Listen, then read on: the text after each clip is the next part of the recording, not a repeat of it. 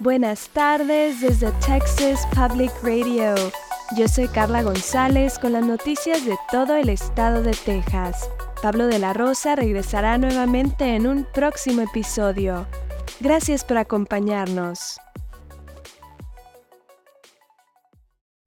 Un tribunal federal de apelaciones le ha dado una segunda oportunidad a la demanda de 10 mil millones de dólares que México presentó contra fabricantes de armas de fuego. La Corte de Apelaciones del Primer Circuito de Estados Unidos, con sede en Boston, anuló por unanimidad la decisión de un tribunal inferior de desechar el caso. Esta decisión representa uno de los mayores obstáculos para los fabricantes de armas en las últimas dos décadas. Fabricantes como Colt o Smith Wesson, quienes fueron incluidos en la demanda, están protegidos por la Ley de Protección del Comercio Legal de Armas o PLCAA, que brinda amplia protección a la industria de armas contra demandas. La demanda se produjo tras el tiroteo masivo en El Paso en agosto de 2019, que causó 23 muertes y fue clasificado como acto de terrorismo y crimen de odio. La demanda alega que más de 500.000 armas se trafican a México cada año y terminan en manos de cárteles y entre el 70 y 90% de esas armas provienen de Estados Unidos. Desde 2021 el gobierno mexicano ha argumentado que los fabricantes son negligentes, ya que saben que estas armas terminan en manos de criminales.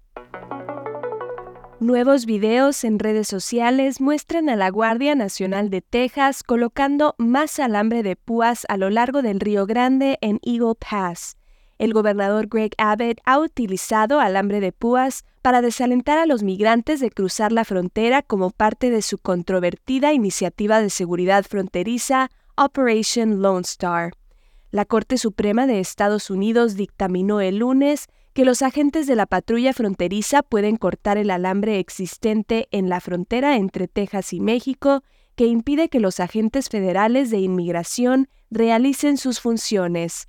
El congresista de San Antonio, Joaquín Castro, afirmó en un comunicado que Abbott continúa obstruyendo las operaciones fronterizas. Castro dice que la administración de Biden debe tomar control de la Guardia Nacional de Texas inmediatamente si Abbott desafía la decisión de la Corte Suprema. La ciudad de San Antonio está considerando convertir partes de la Avenida Main en el primer distrito histórico y cultural para la comunidad LGBT en la ciudad.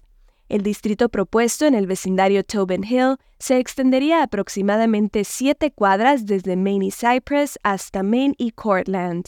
Esta área junto a San Antonio College ha sido el corazón de la comunidad LGBT, con negocios, el Parque Crockett, donde se celebra el Festival Anual del Orgullo, y la avenida principal donde se realiza el desfile anual. Durante una reunión del Consejo Municipal esta semana, el alcalde de San Antonio, Ron Nierenberg, expresó su apoyo. La comunidad LGBTQIA es una comunidad relacionada a los derechos civiles, derechos humanos y la historia más amplia de San Antonio, así que yo estaría a favor de esto.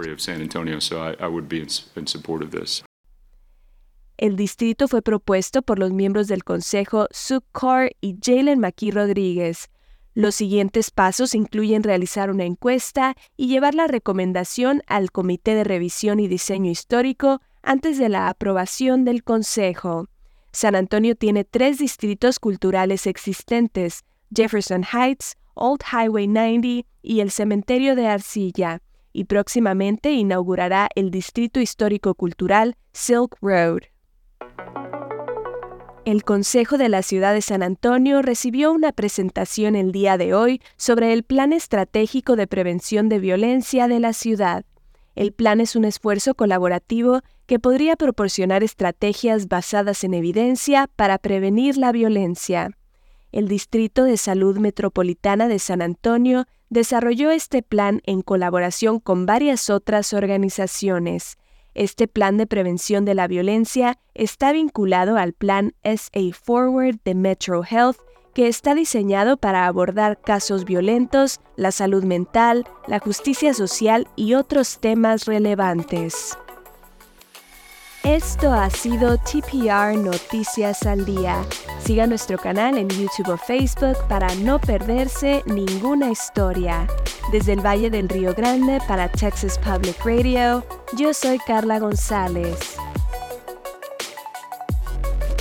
Con el equipo de investigación especial más grande de Texas, hemos recuperado más de 13 y medio millones de dólares, protegiendo a negocios como el suyo. Somos un socio luchando contra el fraude en la compensación para trabajadores. Su negocio es más seguro, más fuerte, mejor con Texas Mutual.